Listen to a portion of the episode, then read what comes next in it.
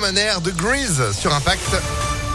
Vos invitations d'ailleurs, euh, le temps de les écouter. Garou, d'ici là, la météo bien sûr, et puis l'info. Sandrine Ollier, bonjour. Bonjour Phil, bonjour à tous. À la une, J-4 avant le premier tour de l'élection présidentielle et tout au long de cette campagne, Impact FM vous emmène à la rencontre des électeurs. Ce matin, on donne la parole à Liliane Daligan, euh, professeure émérite de médecine légale, psychiatre et experte justice. Elle est depuis 1986 présidente de Vifil SOS Femmes. C'est une association d'accueil et d'hébergement de femmes et enfants victimes de violences basée à Lyon. Et la lutte contre les violences conjugales était justement une grande cause du quinquennat d'Emmanuel Macron, Valentin Chenard. Oui, il y a eu beaucoup d'avancées sur ce sujet, en particulier grâce au Grenelle contre les violences conjugales en 2019. J'ai participé à, un certain nombre des commissions. J'étais pleine d'enthousiasme, très très satisfaite de voir les avancées. Il y avait vraiment un vrai mouvement, aussi bien du côté des magistrats que des politiques, que des associations. Des paroles et surtout des actes, c'est ce que Liliane Daligan souhaitait pour ce sujet et c'est donc une réussite.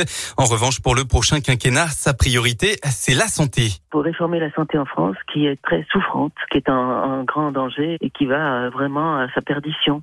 L'hôpital est en crise, les soignants sont malheureux, euh, c'est plus possible. Si elle dénonce un gros manque de pertinence dans les débats depuis plusieurs années, voter, elle l'a toujours fait et elle ne dérogera pas à la règle cette année. Je vais voter pour le plus intelligent. Ça n'autorise pas toutes les qualités, en particulier d'humanité, mais c'est quand même, euh, voilà, on peut avoir confiance en quelqu'un qui a des capacités d'intelligence supérieures aux autres. Liliane Un autre souhait, une forte participation à cette élection. Et selon le baromètre Opinion à Partners pour les échos publiés lundi, seuls 66% des Français comptent se rendre aux urnes dimanche pour le premier tour de l'élection présidentielle.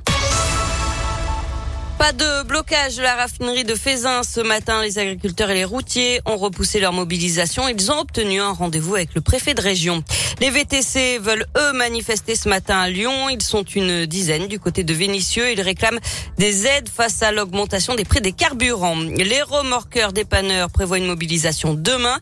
Ils menacent de ne pas intervenir sur les routes et autoroutes pour le compte des sociétés d'assistance. Ils réclament des augmentations de salaire. Ils ont prévu de manifester demain après-midi avec leur camion de remorque sur la 6 selon le progrès. Et puis un drame de la route. Trois jeunes lyonnais ont perdu la vie dans un choc frontal sur une départementale du Vaucluse hier en fin d'après-midi d'après le Dauphiné libéré.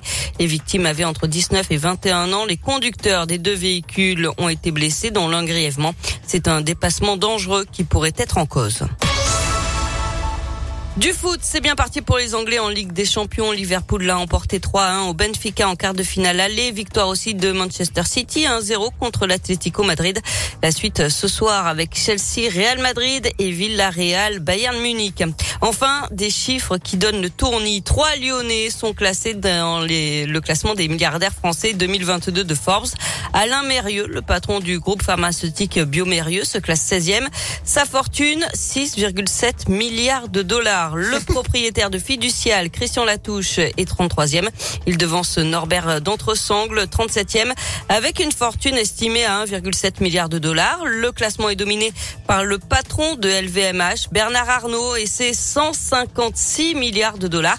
Il se classe d'ailleurs troisième au niveau mondial. Ben voilà, le savoir-faire à la française. Ben c'est mérité tout ça. Oui, oui, bah oui, oui, ils n'ont pas besoin de jouer à l'euro million, quoi. Ah non, c'est l'euro milliard pour le coup.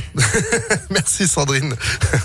Vous êtes de retour à 8h30 À tout à l'heure. Allez, à tout à l'heure, c'est la météo. 8h05.